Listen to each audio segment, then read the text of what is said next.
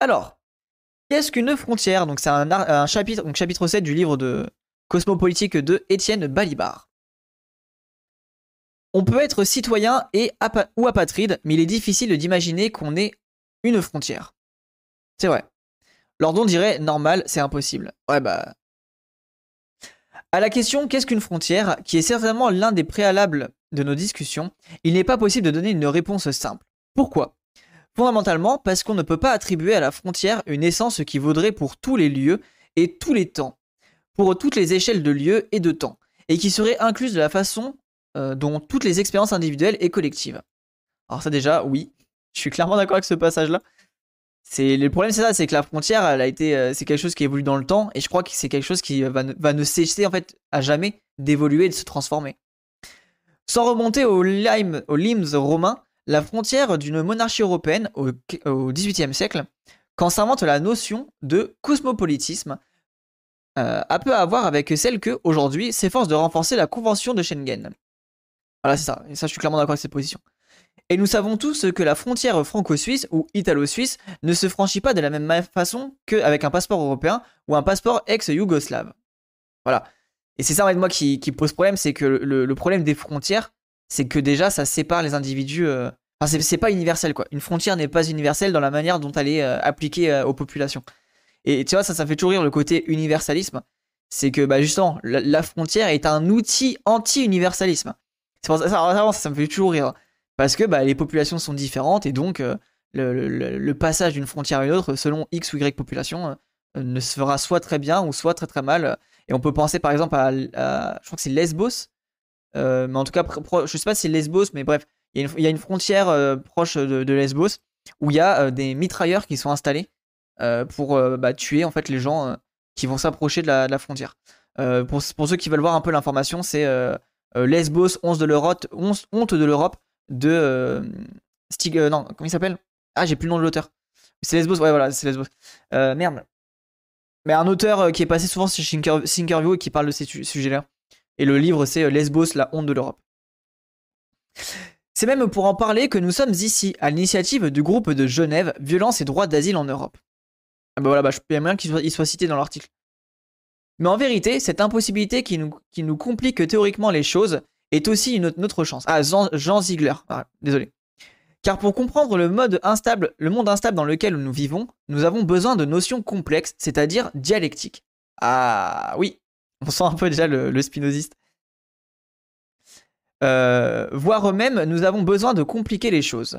Et pour contribuer à la chance de ce monde, dans ce qu'il a d'inacceptable et d'insupportable, ou ce qui revient peut-être au même, pour résister aux changements qui s'y produisent et qu'on nous, présente volontiers comme inéluctable. Nous avons besoin de renverser la faute simplifiée. Non, la, la fausse simplicité, pardon, de certaines notions évidentes. Lesbos, c'est pas dans Game of Thrones. Non, Lesbos, c'est une île en fait. Alors pour ceux qui connaissent pas, Lesbos, en gros, c'est euh, euh, une île où il euh, y a toute la gestion en gros des, réfugiés pour l'Europe. Donc beaucoup de réfugiés sont mis sur cette île-là et c'est une espèce de forme de prison ouverte entre guillemets, entre guillemets où il y a toute une gestion et il y a des gros soucis de nourriture, des gros soucis de. Ça engraisse. Ouais, je crois que c'est ça. Ouais. Et beaucoup, beaucoup de problèmes. Et en fait, quand vous vous retrouvez là-bas, bah, après, vous êtes euh, dispatché dans différents pays euh, si vous avez la chance d'être dispatché. Parce qu'il y a tout un processus qui est long et, euh, et ça prend du temps, quoi. La dialectique, c'est hegelien, pas, spécialement spinoziste. My bad. Oui, c'est vrai en plus. Permettez-moi permettez pendant une minute de flirter avec les jeux de langage de mes collègues philosophes. L'idée d'une définition simple de ce qu'est une frontière est absurde par définition. Car tracer une frontière, c'est précisément définir un territoire, le délimiter et ainsi enregistrer son identité ou lui à lui conférer. Oui. Ah déjà, on est clairement là-dedans, je suis clairement d'accord avec ça. Et c'est pour ça que MDR, l'identité, bah, ça veut tout rien dire quoi. Mais réciproquement, définir ou identifier en général, ce n'est rien d'autre que tracer une frontière, assigner des bornes. En grec, oros, d'où vient le verbe orizen, délimiter, définir. En latin, finis ou terminus. En allemand, grenze. Et en anglais, border ou boundary. Le théoricien qui veut définir ce qu'est une frontière est au roué. Merci beaucoup, euh, CQ, pour l'abonnement. Car la représentation même de la frontière est la condition de toute définition. Mais c'est quoi cette musique que j'ai là? L'identité ne peut pas être définie que de manière dialectique, euh, parce quoi elle s'oppose. Ah, ouais, c'est intéressant, de ouf. C'est intéressant cette définition. Attends, je vais, mettre ton. J'aime beaucoup ta définition. Euh, c'est l'île grecque où venait euh, la poétesse Sappho qui euh, écrivait sur l'amour d'autres femmes. Du coup, l'île Lesbos s'est donné le nom de lesbianisme. Ah, ok. Oui, c'est pas. Oui, ça paraît logique en fait. L'exemple des populations du Donbass est intéressante. La vidéo du canard est, en immersion dans la région qui est sortie il y a peut-être plus d'un mois le montrer bien. Les habitants du Donbass se sont pris entre deux feux, ukrainiens et russes. Eux sont considérés comme des Russes par les Ukrainiens car russophones. Cependant, ils sont perçus comme des Ukrainiens par les Russes car habitant en Ukraine eux ne connaissent pas de frontières euh, claires, ils sont dans le trouble de l'entre-deux. Oui, c'est ça, exactement. Ouais, bah faut que je le dise aussi là-dessus. Et c'est ça, c'est pour ça que le, côté de l'identité, le côté des frontières, etc., c'est que bah, le problème, c'est que c'est les États, les, gouvernements qui gèrent les, frontières, et que quand toi, tu es euh, pas forcément lié à ça, ou tu es dans un, endroit en fait qui n'était pas avant clôturé, bah, du coup, tu te retrouves soit mis dehors, soit euh, bah, une forme d'apatride, entre guillemets. Tu ne te sens pas chez toi. Merci beaucoup, Rasta, pour l'abonnement offert à Thierry. Merci infiniment. Déjà à l'époque de Sarkozy, il, s'opposait à cette notion d'identité française. ok. Très, ah, Badiou, je, l'ai déjà lu un peu, mais euh, à l'époque, j'étais pas assez euh, cultivé et j'ai beaucoup de mal à comprendre Badiou. Faudrait que je le re-relise. Euh. Cela, qui peut paraître spéculatif et même oiseux, et a pourtant aussi une face très concrète. Car toute, discussion sur les frontières concerne précisément l'institution identifiée, pardon, l'institution d'identité définie, nationale et autres. Or, il est certain qu'il y a des entités, ou plutôt des identifications, actives et passives, voulues et subies, individuelles et collectives à divers degrés. Voilà, c'est ça qui est très important. Et en vrai, et c'est là où on le, ressent avec... Euh, en vrai, on va prendre la dernière euh, polémique, hein, Omar Sy. La dernière polémique d'Omar Sy, c'est qu'on voit très très bien que les identités ne sont pas claires pour tout le monde. Pour la plupart des gens, Omar Sy ne le voit pas comme français, il le voit comme une personne noire avec des papiers français. C'est là où tu vois l'horreur de l'imaginaire aussi, de, de, tout ça, de, tout, ce qui est passeport, identité, frontières et compagnie, c'est que bah, malheureusement, pour beaucoup de gens, Omar Sy est une personne noire avec des papiers français. Ce n'est pas un français. C'est ça l'enfer en fait. Et c'est pour ça que vraiment, j'aime beaucoup cette définition-là et ce rapport à, l'identité et aux frontières comme ça. Leur multiplicité, leur caractère de construction ou de fiction ne les rendent pas moins effectives mais il est palpable que, ces identités ne sont pas bien définies. Et par conséquent, d'un point de vue logique ou juridique ou national, elles ne sont pas définies du tout. Ouais, c'est ça. Hein. Ou plutôt, elles ne seraient pas si, en dépit de l'impossibilité qui les, qui les affecte fondamentalement, elles ne faisaient pas l'objet d'une définition forcée. En d'autres termes, leur définition pratique requiert une réduction de complexité, l'application d'une force simplificatrice, ce qu'on pourrait appeler paradoxalement un supplément de simplicité, qui naturellement complique aussi beaucoup les choses. Ah bah voilà. Et du coup, on revient dans cette logique de il faut uniformiser les gens, et en gros, bah, euh, pour enfermer un Français euh, dans, une, culture, une identité, il faut le réduire le plus possible à qu'est-ce que correspond un Français. Sauf que cette définition-là, bah, elle n'existe pas, quoi. Euh, oui, n'hésitez pas à prendre un abonnement ou des, des dons, hein. n'hésitez pas les gens. Merci beaucoup, euh, Soul. La plupart des gens sont euh, pas humoristes. Non, bien sûr, mais euh, parce que la, vu que la société est raciste, la plupart des gens pensent. en fait, il y, a ce, y a ce présupposé de penser que bah, Omar Sy étant noir, il, peut avoir eu ses papiers, tu vois. Enfin, c'est ça en fait, le, le c'est qu'il y a un présupposé. Bien sûr que la plupart des gens ne, ne, pensent pas comme ça, ne sont pas humoristes, mais la société est raciste, les discours sont racistes, et de ce fait-là, il y a cette vision de, euh, de, bah, d'avoir une espèce de, rapprochement identitaire blanc, et du coup, bah, les, gens non blancs peuvent être euh, sortis de cette logique-là, quoi. C'est ça qu'il faut comprendre. Et c'est pour ça qu'il faut combattre toutes ces choses-là, il faut combattre l'État, l'État raciste, etc.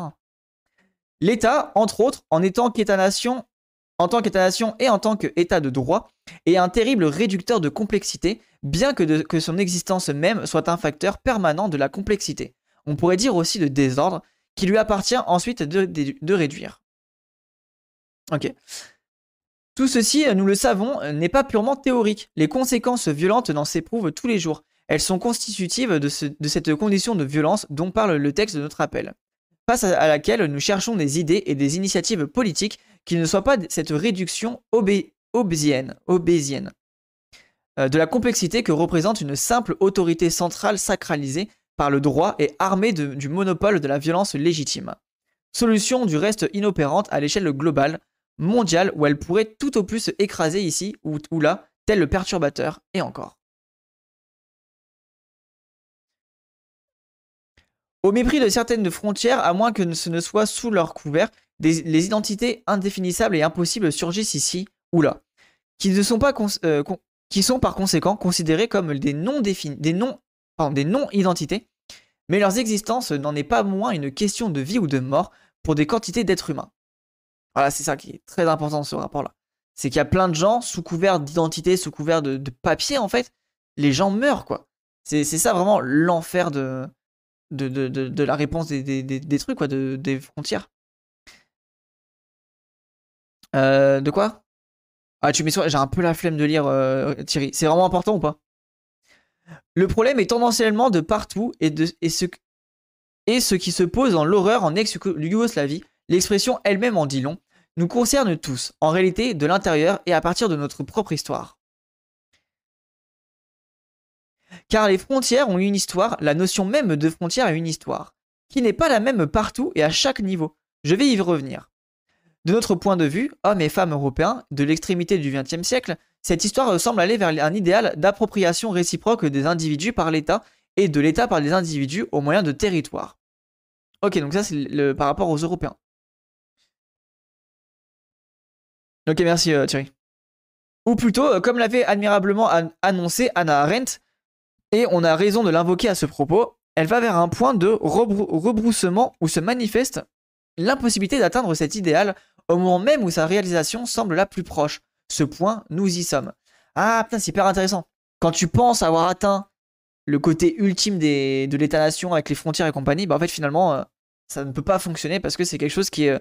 En fait, la, réduction ne, convient pas à l'être humain, quoi. Tu ne peux pas réduire les individualités euh, complexes à quelque chose de très simple et de très binaire. C'est quelque chose qui ne fonctionne pas. Depuis l'Antiquité, la plus haute, les origines de l'État, des cités, des empires, il y a eu des frontières et des marches. C'est-à-dire des lignes ou des zones, des bandes de séparation et de contact ou de confrontation, de barrages et de passages ou de péages. Ok, donc ça, je suis d'accord avec ça, euh, ça a toujours plus ou moins existé. Fixe ou mobile, continu ou discontinu, mais ces frontières n'ont jamais eu exactement la même fonction. Ce n'est même pas le cas pour les deux ou trois derniers siècles, en dépit de la codification à laquelle s'est employé continuellement l'État-nation. Ok, ça pareil, je suis vraiment d'accord avec ce point de vue. La tyrannie du national peut employer l'expression de Gérard Noiriel, elle-même change incessamment de forme, y compris les formes policières. Sous nos yeux, elle est en train de changer à nouveau de fonction. Une, une, des significations majeures de la Convention de Schengen, qui est bien le seul aspect de la construction européenne en train de progresser actuellement, non pas du côté de la citoyenneté, mais de l'anti-citoyenneté, par le biais des concertations policières autant que par celui des révisions législatives et plus ou moins simultanées concernant le droit d'asile et les modalités d'immigration, regroupement familial, accès à la nationalité, etc. C'est que désormais, sur sa frontière, ou plutôt sur certains points frontières privilégiés de son territoire, chaque État membre se fait le représentant des autres. Mais là, on peut même, ça me fait penser, voilà, ce qui se passe avec euh, les frontières en Italie, ce qui se passe avec la frontière en Pologne. C'est vrai que voilà, c'est pas. Par où s'institue un nouveau mode de discrimination entre le national et l'étranger. Ce qui est en train de changer ainsi, ce sont des conditions d'appartenance des individus à un État, dans les différentes acceptions, du terme indissociablement liées. Euh, oui, oui, ou la France et l'Angleterre. Oui, par exemple aussi, oui, exactement, la France et l'Angleterre, de ouf. Il suffit de voir avec quelle répugnance les États, pratiquement sans exception, considèrent les statuts de double ou multiple nationalité pour comprendre à quel point il est essentiel à l'État-nation de se comporter comme le propriétaire de ses ressortissants. Et théoriquement, du moins de procéder à une répartition exhaustive sans reste ni recouvrement des individus entre les territoires. Et là, et ça vraiment, le, dernier cas en tête, c'est euh, c'est euh, euh, qui euh, a toujours vécu en France, etc. Euh, pour un problème, je crois, lié à son papa, ou enfin bref, je sais plus trop ce qui s'est passé, mais en gros, on lui a refusé la nationalité française. Donc son papa ne l'avait pas prise, et quand lui l'a demandé, on lui a refusé. Et donc de ce fait-là, mais il se retrouve avec quelqu'un en forme entre guillemets d'apatride. Il est bah, ni français, ni vraiment, je crois que c'était marocain, son pays de, natal, enfin son pays d'origine, parce que voilà, en gros, il est, ni vraiment marocain, ni vraiment français. Et vu qu'il avait la double nationalité, bah, Darmanin a pu clairement le mettre dehors et, euh, et le, virer parce qu'il a eu des propos, sous couvert en plus, hein, des propos a priori antisémites et misogynes. Voilà, parce qu'il a double nationalité, on peut se permettre de le virer. Voilà, aussi l'enfer des, de l'état-nation et du rapport à l'identité, c'est que du coup, bah, le, traitement des droits et le traitement des, personnes est complètement différent. Parce que c'est dire quoi? C'est dire qu'on doit, on, les met où en fait les, Français de souche qui sont antisémites et qui sont misogynes? Genre, euh, ils finissent où? C'est ça, ça, en fait l'enfer du, truc. Hein. Je croyais que c'était plus possible de créer des apatrides. Euh, euh, il, il, avait la double nationalité. Non, en fait, non, justement, je crois qu'il avait la nationalité marocaine malgré le fait qu'il ait toujours vécu en France. Je crois que c'est ça. Euh, dans le sens où on lui a toujours refusé ses papiers français, mais il a quasiment toujours vécu, je crois toujours, ou a, quasiment toujours vécu en France. Je crois même qu'il a toujours vécu en France. Bref, c'est une histoire particulière, et là, là, on est clairement dans la logique euh, de, que explique l'article. Ce n'est que la contrepartie du principe d'exclusion, au moins relative et symbolique, des étrangers. Mais il ne fait aucun doute que, dans la normalité nationale, la normalité du citoyen sujet national, une telle appropriation est aussi intériorisée par les individus, car elle devient une condition, un repère essentiel de leur sentiment collectif. Voilà, et ça, les gens, on peut penser à Omar Sy. Quand les gens voient Omar Sy comme homme noir avec des papiers français, bah, c'est qu'il y a une espèce de... après, pareil, hein, c'est la construction sociale de CNews, de tout ça, mais c'est que les gens, en fait, euh, alors pas tous, hein, mais globalement les racistes et les xénophobes, euh, bah, du coup, pensent l'autre comme ça, en fait. Euh, du coup, attendez, hop. Collectif communautaire, et donc à nouveau de leur identité, ou l'ordre de la hiérarchie qu'ils mettent dans leur identité multiple. De ce fait, les frontières cessent d'être des réalités purement extérieures, elles deviennent aussi et peut être avant tout ce que, Fichte, dans ses discours de la nation allemande de 1807, avait superbement appelé les frontières intérieures, c'est-à-dire, il le dit lui-même, invisibles, situées partout et nulle part. Ah putain, c'est beau ça. Enfin, c'est beau, non, mais c'est euh, bien comme, euh, comme terme. Et on peut penser, bah, du coup, les frontières, euh, c'est con, mais la banlieue en fait tout bêtement, hein, la banlieue, la ruralité et le, centre urbain, quoi. En effet, il est interdit de créer des apatrides. Ok, ouais, non, voilà, c'est pas vraiment un apatride, mais c'est c'est un truc, c'est en, truc, enfin, il a été en fait, comment dire, enfin, vous voyez ce que je veux dire, quoi. En gros, il a jamais été considéré comme français alors qu'il était français, quoi. On lui a refusé sa nationalité française, son père était français.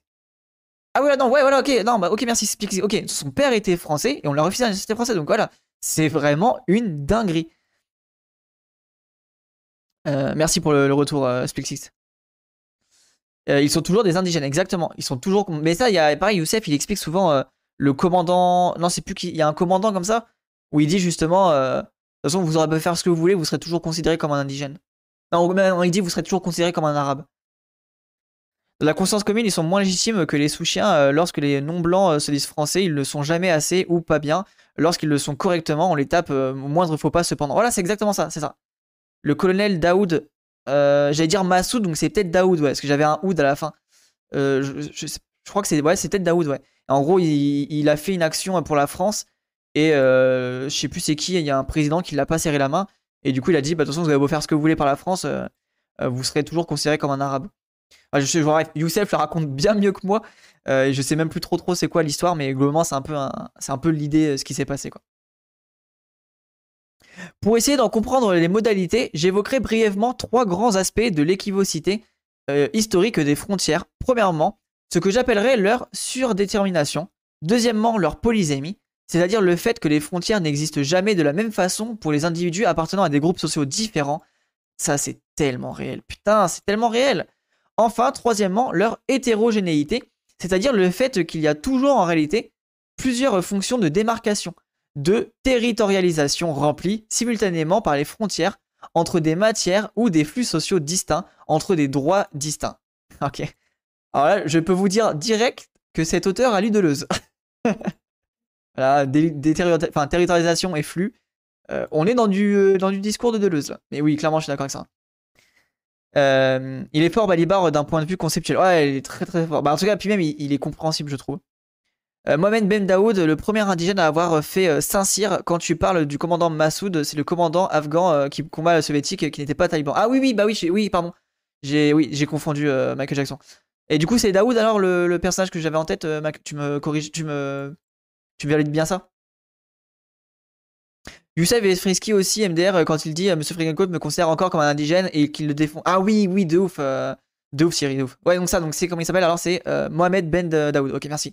Voilà, bah, du coup, Mohamed Ben Daoud, en gros, qui a dit vous avez beau faire en fait tout n'importe quoi, vous, serez vous, serez, vous resterez toujours arabe pour le français, quoi, globalement. Mais en vrai, renseignez-vous sur ce personnage, très intéressant. Surdétermination et configuration du monde. Premièrement, donc, ce que j'appelle à titre indicatif surdétermination. On sait bien, c'est presque un lieu commun des manuels d'histoire, que chaque frontière a son histoire propre, dans laquelle se combine la revendication du droit des peuples et la puissance ou l'impuissance des États. Les démarcations culturelles, souvent baptisées naturelles, et les intérêts économiques, etc. On remarque moins qu'aucune frontière politique n'est jamais la simple limite de deux États, mais toujours surdéterminée en ce sens à la fois sanctionné, redoublé et relativisé par d'autres divisions géopolitiques. Ce trait, n'est absolument pas accessoire ou contingent, mais intrinsèque. Sans la fonction de configuration du monde qu'elle remplisse, il n'y aurait pas de frontières ou de frontières durables. c'est précis. Il faudrait que je replanche sur la question, mais j'aime beaucoup ce rapport-là. Sans retomber au-delà de l'époque moderne, donnons deux exemples dont les effets se font encore sentir. Les empires coloniaux européens, en gros depuis le traité de Tordesillas, Tordesillas en 1494 jusqu'aux années 1960, où bel et bien été, euh, dans le cadre successif économique monde, la condition d'émergence, de renforcement et de subsistance des États-nations de l'Europe occidentale et même orientale. En conséquence, les frontières de ces États entre, entre eux étaient à la fois indissociablement des frontières nationales et des frontières impériales, avec leur prolongement et réplique jusqu'au cœur des ténèbres, quelque part en Afrique et en Asie. Alors là, si je dis pas de bêtises, c'est ce qui explique vraiment euh, Mohamed Méziane, je crois, euh, dans, son, dans, son, dans son bouquin le, où il parle justement de la sécularisation, etc. Je crois que c'est clairement ce qu'il évoque euh, dans son bouquin, si je dis pas de bêtises. Et de ce fait, elles ont servi à séparer différentes catégories de ressortissants. Car les États-nations impériaux n'avaient pas seulement des citoyens, mais aussi des sujets. Et ces sujets, au regard de l'administration nationale, étaient à la fois moins étrangers que des étrangers, et cependant plus différents ou plus étrangers qu'eux. Ce qui veut dire qu'à certains égards, ou dans certaines circonstances, comme en temps de guerre, leur traversée des frontières était tantôt plus facile, tantôt beaucoup plus difficile que celle des, étrangers stricto sensu. Ouais, bah c'est clairement ce qu'évoque euh, euh, Mohamed quand il parle justement du fait qu'on est passé euh, de l'Empire à l'État-nation. Ça s'est pas fait d'un coup. Il y a eu un, cheminement et il appelle ça, je crois, l'impérialité. Si je dis pas de bêtises, hein, je crois que c'est ça le terme. Hein. il appelle ça l'impérialité. Et c'est vraiment comment justement le processus de passage de l'Empire à l'État-nation. Je crois que c'est ce terme-là. Oui, ça, l'impérialité. Merci. J'allais dire merci Mohamed, je suis mort. merci euh, Second exemple, celui des camps ou des blocs de la guerre froide de 1945 à 1990. Alors que le partage du monde entre empires coloniaux renforce certaines souverainetés nationales, mais à la condition d'en interdire purement et simplement certaines autres, la division des blocs, dont ne l'oublions pas, la création et le fonctionnement de l'ONU furent la contrepartie, a semble-t-il combiner une généralisation du monde entier de la forme nation et donc de l'identité nationale au moins théorique comme identité de base pour tous les individus. Une hiérarchisation de fait entre ces nations au sein de chaque bloc, par suite une souveraineté plus ou moins limitée pour la plupart d'entre elles. Ok, et ça c'est ce que souvent on, nous dit, euh, ça ça me fait vraiment penser à, l'état-nation justement de l'URSS. Euh, quand plein de gens disent oui l'URSS, l'URSS, mais en fait justement, parce que l'état-nation euh, s'est mis en place, etc., en fait l'URSS a été obligé aussi, entre guillemets, bah, pour pas se faire écraser, quoi, de bah, prendre entre guillemets des codes, voilà, un peu au modernisme, etc. Parce que bah, sinon, l'URSS allait perdre le rapport de force. Et j'ai l'impression que ça répond un peu à cette logique-là, le, texte. Euh, le traité de Tor se rappelle division de l'Atlantique entre l'Espagne et le Portugal. Si vous posiez la question pourquoi il y a pourquoi il y a des pays d'Amérique du Sud qui parlent espagnol, mais qu'est-ce que mais attends, mais ce n'est pas le cas en Afrique, vous avez la réponse. Ok. Ok, ok, merci, euh, Ramen. En conséquence, les frontières nationales d'État ont été à nouveau surdéterminées et, selon les cas, renforcées ou affaiblies. En conséquence également, il y a eu de nouveau en pratique plusieurs types d'étrangers ou d'extranéité, et plusieurs modalités de passage de frontières. Lorsque la frontière ou le sens de passage de la frontière a coïncidé avec la super frontière des camps, elle a été en règle générale plus difficile à franchir, parce que l'étranger était alors un ennemi, voire un espion potentiel. Ah oui, de ouf, avec le, tout le truc du KGB, je sais pas quoi là. Puis même les, la etc. Bref, toute, toute cette époque-là. Sauf précisément pour des réfugiés, parce que le droit d'asile était utilisé comme arme dans la lutte idéologique. Les dispositions officialisées dans les années 1950 et 1960 pour l'accueil des demandeurs d'asile, soit par les conventions internationales, soit par les constitutions nationales, le droit allemand qui vient d'être modifié étant un cas révélateur, mais extrême, ne doivent-elles pas beaucoup de leur formulation et de leur, libéralisme théorique à cette situation? Et c'est vrai qu'il y a eu ça, si je dis pas de bêtises, après ce qui s'est passé avec euh, euh, Hitler, il y a eu justement un droit d'asile euh, en mode, enfin vous êtes obligé de fournir l'asile à n'importe qui quoi.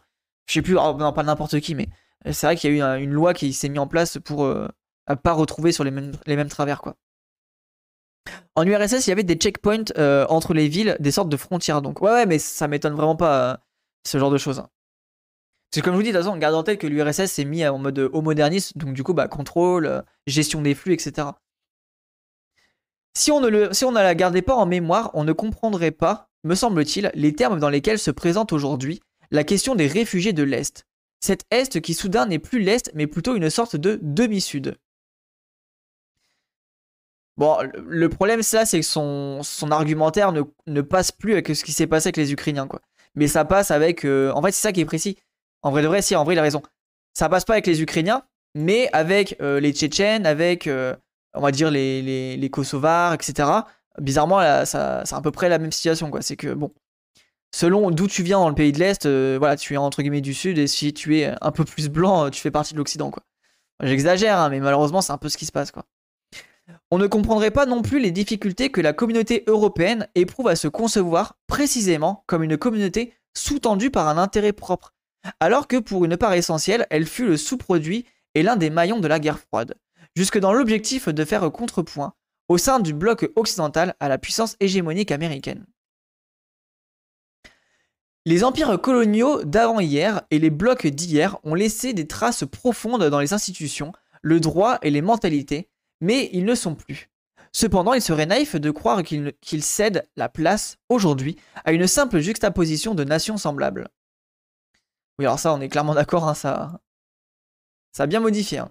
Ce qu'on appelle la crise de l'État-nation, c'est pour une part, même si ce n'est pas que cela, l'incertitude objective quant à la nature et au tracé des démarcations géopolitiques qui peuvent venir surdéterminer les frontières, et quant à la question de savoir avec quel type ou quel degré d'autonomie nationale ces super frontières hypothétiques seraient compatibles compte tenu de leurs fonctions militaires, économiques, idéologiques ou symboliques.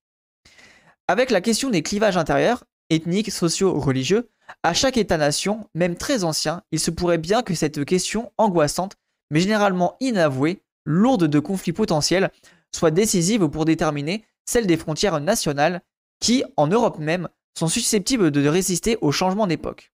Ah, c'est intéressant ça. Hein. Très très intéressant.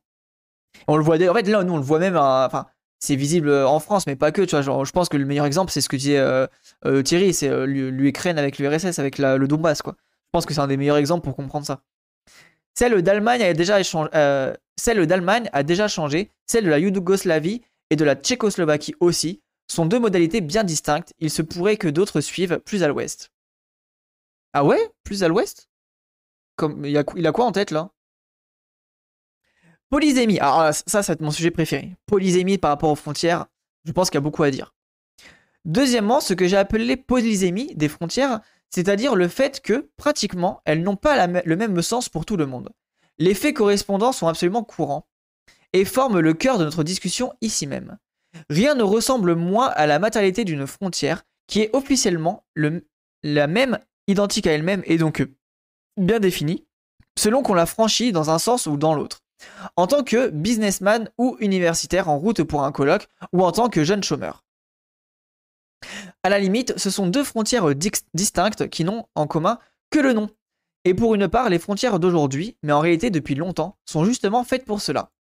Pas seulement pour procurer aux individus euh, provenant de différentes classes sociales des expériences différentes de la loi, de l'administration, de la police, des droits élémentaires, comme la liberté de la circulation et la liberté d'entreprendre, mais pour différencier activement les individus selon leur classe sociale. Ah, hyper intéressant. En vrai de vrai, c'est là qui est, est ultra intéressant, c'est que tu as classe sociale et surtout bah, classe euh, raciale, quoi. C'est ça qui est malheureusement le, plus dramatique, c'est que les frontières, c'est quelque chose qui, euh, bah, globalement, quand, tu es en France, quand tu es non blanc ou euh, ouais ça, quand tu es non blanc, la frontière est un passage qui va bah, soit te poser problème, soit tu ne seras pas forcément serein de, traverser la frontière, quoi.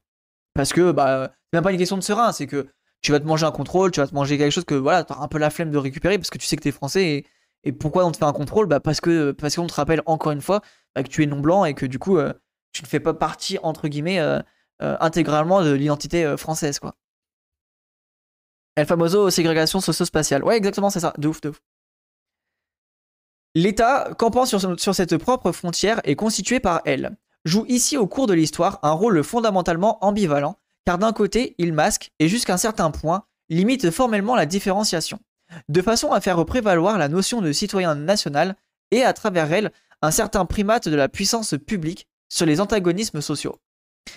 Mais d'un autre côté, plus la circulation transnationale s'intensifie, qu'il s'agisse d'hommes ou de capitaux, plus se constitue par conséquent un espace transnational politico-économique, plus aussi les États, y compris et surtout les plus puissants d'entre eux, ont tendance à fonctionner au service d'une différenciation de classe internationale et à utiliser pour cela leurs frontières et leurs appareils de contrôle frontaliers comme des instruments de discrimination et de tri. Ah, c'est intéressant. J'ai jamais fait ça, j'ai jamais vu ça comme ça en mode de plus t'es pauvre et euh, moins tu fais tri à la frontière, quoi. C'est vrai que je m'en rends pas compte. Ça, voudrait dire que dans les pays, euh, genre en Roumanie par exemple, parce que je pense à un pays pauvre de l'Europe, en Roumanie, il n'y a pas tant que ça de, trucs de frontières, tu vois. Je me pose la question. La frontière pose aussi un problème de mesure mathématique découvert par euh, Mandelbrot. Brot. Il s'est rendu compte euh, en comparant des manuels de géographie différentes qu'il n'avait pas les mêmes longueurs sur les frontières, y compris. Il a compris pourquoi. Ah, c'est intéressant ça. Mais ouais, du coup, je me rends pas trop compte. Euh, a, priori, donc, si je comprends bien l'article, plus, tu, es dans un pays pauvre et moins en fait il y a de contrôle aux frontières. A, priori, après, il faut voir aussi, ça dépend du gouvernement évidemment. Euh, mais euh, en tout cas, ça va être plus simple. Et c'est vrai que oui, quand il pense. Je sais pas, en vrai, je que je J'ai pas trop de. de, de merde, d'exemples pour le coup, donc je sais pas trop. Simplement, ils essaient de le faire en préservant au maximum les sources symboliques de leur légitimité populaire. C'est pourquoi ils se trouvent pris dans la contradiction de devoir à la fois relativiser et souligner la notion d'identité ou d'appartenance nationale, l'équation de la citoyenneté et de la nationalité. Voilà, c'est ça. C'est ça, c'est ça. Euh, pour une raison relativement simple, euh, plus ton pays est pauvre, moins tu as d'immigration à gérer. Bah oui, c'est vrai, mais oui, c'est vrai. Tu franchis plus facilement la frontière des États-Unis vers le Mexique que l'inverse. Ok, ouais, oui, ah bah oui, oui, oui, ok, oui, vous avez raison, ok, ok. Bien vu, bien vu. Une double contrainte du, même genre réside dans la notion même de circulation des personnes. Ce qui fait problème n'est pas tant la différence de traitement entre circulation des marchandises ou des capitaux et circulation des individus, car le mot circulation ne se prend pas ici dans le même sens. Oh, c'est précis ça. Ok, c'est intéressant. C'est plutôt le fait qu'en dépit de l'informatique et des télécommunications, les capitaux ne circulent toujours pas sans une abondante circulation d'hommes, les uns vers le haut, les autres vers le bas. Mais l'institution d'un apartheid mondial ou d'un double régime de circulation des individus soulève le redoutable problème politique d'acceptabilité et d'institution. Ça, c'est intéressant, ça. La barrière de couleur, color bar, qui désormais ne sépare plus seulement centre et périphérie, ou nord et sud, mais traverse toutes les sociétés, n'en est pas pour cette raison même qu'un équivalent approprié assez malaisé, dont le maintien dans, les faits est massif mais à double tranchant parce qu'il renforce un racisme incontrôlable et favorise l'insécurité qui appelle une surenchère de dispositions. Hop, attendez, de dispositions euh, sécuritaires. Sans compter euh, qu'entre les deux frontières, pardon, sans compter qu'entre les deux extrêmes, les hommes qui font circuler les capitaux et ceux qui font que les capitaux font circuler, au gré des délocalisations et de flexibilité, il y a une énorme masse d'intermédiaires non classifiables. Alors par contre, je me pose la question, quand il dit les barrières de couleur euh, qui dormaient séparent plus le centre et périphérie ou nord au sud. Euh, je comprends pas trop. Là, en gros, il explique que la barrière de couleur, donc en gros le, racisme, quoi, les, non-blancs et les blancs, euh, vu qu'il y a une immigration liée au, à, la mondialisation, du coup il y a beaucoup d'immigration bah, des différents pays du Sud, du coup la barrière de couleur devient de plus en plus problématique de ce fait-là. Je, crois que c'est ça en gros ce qui explique là. Je suis pas sûr d'avoir tout compris la phrase. C'est peut-être aussi de ce point de vue qu'il faudrait réfléchir à l'un des aspects les plus odieux de la question des, migrations et des réfugiés, à laquelle Marie-Claire Caloz-Chop et ses amis ont consacré récemment une étude détaillée, celle des zones internationales ou des zones de transit, des ports et des aéroports. Euh, elle est intérieure à chaque État-nation en gros. Ah oui, voilà, ok, oui, ok, d'accord. J'étais pas sûr d'avoir compris ça. Ok, merci, Charismatique. Non seulement on a ici une illustration de la condition de violence généralisée sur le fond de laquelle se détachent désormais aussi bien les migrations dites économiques que les flux de réfugiés reconnus ou non comme tels, mais on a la matérialisation du fonctionnement différentiel et pour ainsi dire du dédoublement de la notion de frontière, qui s'esquissait déjà avec les formalités différentes de franchissement. Elle est raciale et sociale, ok. Vrai que si tu as mal compris, dit que la frontière du racisme est intériorisée par les territoires de façon pro-grossière et de fait euh, fait monter la, xénophobie à l'intérieur des territoires. Bah, ouais, encore une fois, c'est vrai que t'es très euh, xénophobie, moi je dirais plutôt le racisme, mais oui. Ok, ok. Il est essentiel de procéder ici non seulement à une discussion juridique, mais aussi à une description phénoménologique. Pour un riche d'un pays, pour un riche d'un pays riche, tendanciellement cosmopolite, et dont le, passeport signifie de plus en plus non pas une simple appartenance nationale, une protection et un droit de citoyenneté, mais un surcroît de droits, et, en particulier un droit mondial de circulation sans entrave, la frontière est devenue une formalité d'embarquement un point de reconnaissance symbolique de son statut social qui se franchit au pas de course. Alors ça c'est réel, et ça c'est... Euh, on l'avait vu dans un des documentaires, je crois, je crois que c'était Décolonisation l'écologie, ou... Non, non, je crois que c'était Guinée les retourner, je crois, un truc comme ça. Mais en gros, il y a un moment, il y a, une personne du Sud justement qui disait, vous voyez ce papier, le passeport, eh, c'est justement un papier qui, euh, qui en gros approuve la domination du Nord. En, en gros, il expliquait quelque chose comme ça. En mode, il expliquait que le passeport a toujours été un outil euh, plus ou moins colonial. Et en fait, le fait que l'on perpétue le passeport euh, bah, dans le temps, c'est pour appliquer une domination sur les peuples et notamment sur ceux qui n'ont pas ce fameux passeport et qui n'ont pas la possibilité de pouvoir se déplacer. Et c'est vrai que c'est quelque chose qui est très bah, fermé et qui, en, fait, qui est très presque antidémocratique entre guillemets, ou en tout cas qui, supprime les libertés de déplacement des uns et des autres. Quoi. C'est plus un problème de frontières, mais c'est interne, d'où ce qu'on disait sur les indigènes. Oui, voilà ça. T'as beau ne pas avoir à traverser la, la, Méditerranée, euh, si t'es pas blanc, c'est pareil. Ouais, ok. J'étais pas sûr d'avoir compris ça, voilà, c'est pour ça que je voulais votre, euh, votre avis là-dessus. Ok, donc c'est bien ce que je disais depuis tout à l'heure, quoi. Merci. Pour un pauvre d'un pays plus pauvre, la frontière est tendanciellement tout autre chose. Non seulement c'est un obstacle très difficile à franchir, mais c'est un lieu où l'on revient sans cesse se heurter, et que on passe et repasse au gré d'expulsions et de regroupements familiaux, dans lequel finalement on séjourne.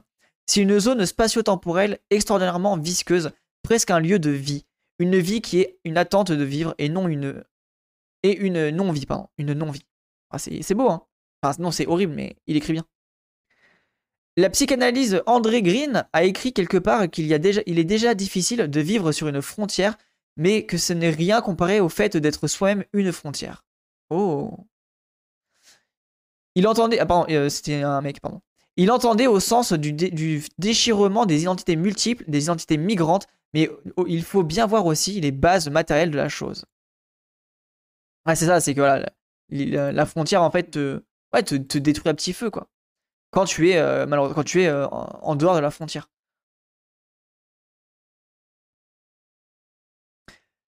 Euh, je dois fouiller un peu, mais je disais qu'un cartographe a fait une carte mondiale de la facilité d'utiliser les passeports. Ça t'intéresse?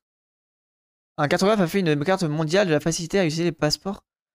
Ouais, je, bah vas-y, je veux bien. En vrai, Raven, un de ouf. Fun fact, sous Fouché, ministre de la police sur la le directoire de l'Empire, la police récupérait l'argent de la vente des passeports. Ah putain, je suis mort. Hétérogénéité et ubiquité. Ceci conduit tout naturellement à discuter du troisième point que j'avais annoncé, l'hétérogénéité et l'ubiquité des frontières c'est-à-dire le fait que la confusion tendancielle des frontières politiques, culturelles, socio-économiques, naguère plus ou moins bien réalisée par les États-nations, ou plutôt par certains d'entre eux, tend aujourd'hui à se défaire. En sorte que certaines frontières ne sont plus du tout situées aux frontières, au, sens géographico-politico-administratif du terme, mais sont ailleurs, partout où s'exercent les contrôles sélectifs, par exemple des contrôles sanitaires, euh, relevant de ce que Michel Foucault appelait le biopouvoir ou sécuritaire. Ah, ça, je suis clairement d'accord avec ça. Et on peut le voir, bah, en gros, c'est toutes les discriminations qui peuvent s'imposer euh, euh, avec les, trucs de contrôle. quoi. merci, j'irai checker ça. Merci beaucoup pour le lien. Que toutes ces fonctions, par exemple de contrôle des marchandises et celui des hommes, voire des microbes et des virus, la séparation administrative et culturelle, etc., aient été concernées en un même point sur une même ligne à la fois épurée et densifiée, opacifiée et une tendance dominante pendant une certaine période constitutive de l'État-nation. Là euh, où il a vraiment existé en se rapprochant de son type idéal, mais non une nécessité historique et irréversible. Sous nos yeux, et depuis longtemps déjà, elle est en train de faire place à une nouvelle ubiquité de la frontière. Si nous avons des yeux pour le voir, il, doit nous frapper et nous interroger quant à certaines notions élémentaires du droit des personnes, que les contrôles d'identité naguère institués sur des points de passage et d'embarquement dans les ports et les aéroports, les postes, frontières, s'effectuent maintenant le plus souvent au faciès dans la station de métro et le train de banlieue. Et oui Et oui, et ça c'est l'enfer, vraiment l'enfer sur Terre. Sur le pouvoir de Foucault, le philosophe euh, Giorgio Agamben euh, et plus précis sur les rapports biopolitiques, on peut lire dans son livre Homo Sacer notamment. Ah merci, j'aime bien ça. J'aime beaucoup en plus la, pensée de, Foucault, je trouve très intéressante. Hop là, merci pour le lien. Réel, ah ouais, non mais turbo réel. Hein. Ce que j'ai voulu souligner, en somme, peut-être peut-être s'agit-il d'un truisme, c'est que dans la complexité historique de la notion de frontière, qui est en train de ressurgir pour nous en même temps qu'elle évolue, elle revêt une nouvelle forme. Il y a une question de l'institution l'institution et les modalités d'institution de la frontière, mais aussi la frontière comme condition de possibilité d'une multiplicité d'institutions. Si la frontière a été définie fictivement d'une manière simple et simplificatrice, si, comme je le suggérais en commençant, sa simplicité a été forcée, c'est-à-dire qu'elle a fait l'objet d'un forçage étatique, c'est précisément pour cette raison. Mais la conséquence a été ipto facto que les frontières, à l'abri de laquelle ont été conquises dans certains cas, les conditions d'une démocratie relative ont elles-mêmes toujours été des institutions absolument antidémocratiques, échappant à toute prise et à toute pratique politique. Les citoyens ne sont, ne sont installés durablement que pour s'exterminer. S'exterminer, oui ça, pardon. Les frontières ont été les conditions antidémocratiques de cette démocratie partielle. Limitées, n'ont aucune, euh, non, pardon, limitées, qu'ont connu certains États-nations pendant une certaine période, en gérant leurs propres conflits internes, parfois aussi en les exportant, mais pour cela il faut justement le tracer d'une frontière. Ah ok. Ok ok. Et en vrai ça je pense qu'on peut penser par exemple au Rojava kurde, hein, en vrai de vrai. Hein. Le fait que l'État-nation euh, turc s'est installé compagnie et a, mis en dehors le Kurdistan, ah, c'est ça, hein, c'est que le traçage de l'État-nation a permis de mettre dehors euh, les Kurdes quoi. Et c'est ce qui s'est passé pour bah, quatre pays quoi en tout cas, ça me fait penser à ça. Je sais pas si c'est vraiment ça, mais. C'est pourquoi je pense que vous avez raison dans, votre appel de parler d'une exigence de démocratie radicale dès lors que la frontière se différencie et se démultiplie à nouveau. Ce que, veut dire en clair qu'elle tende à quadriller, quadriller pardon, le nouvel espace social et non plus seulement à le borner de l'extérieur. L'alternative est bien entre un durcissement autoritaire et en fait, violent, de toutes les ségrégations et une radicalité démocratique entreprenant de construire, de déconstruire et de transformer l'institution frontalière. L'article est bien, mais je le trouve un peu compliqué pour ma part. J'hésitais toutefois pour ma part à identifier une telle démocratie radicale, nécessairement internationaliste, ou mieux transnationale, avec la poursuite d'un monde sans frontières au sens juridico-politique du terme. Le terme un tel monde risquerait de n'être que l'arène d'une domination sauvage des puissances privées qui monopolisent le capital, la communication, peut-être l'armement. ça c'est ce que je vous disais avant de commencer l'article. Je suis clairement d'accord avec cette position, c'est qu'à l'heure actuelle, penser à un monde sans frontières, c'est euh, donner euh, plein pouvoir euh, bah, aux, multinationales. La question qui se pose est plutôt celle d'un contrôle démocratique à exercer sur les contrôleurs des frontières, c'est-à-dire les États ou les institutions supranationales elles-mêmes. Elle dépend entièrement de la question de savoir si ceux qui sont d'un côté ou de l'autre trouveront finalement des intérêts et un langage commun, donc des idéaux communs. Mais elle dépend aussi de la question de savoir qui se rencontrera sur ces lieux invivables que sont les différentes frontières. Or, pour se rencontrer, il faut le plus souvent des interprètes, des médiateurs. Si désespérantes que soient aujourd'hui leurs expériences, il me semble que les défenseurs du droit d'asile sont justement une partie de ces médiateurs. Ok, c'était intéressant en vrai. Un très très intéressant, un peu compliqué pour ma part, j'ai trouvé. Je trouve un petit peu dur l'article, mais euh, je pense que je lirai le bouquin parce que c'est, bah, ça parle d'état-nation et ça a d'être plutôt de bien en parler. Du coup, je vais, je pense que je le lirai à tête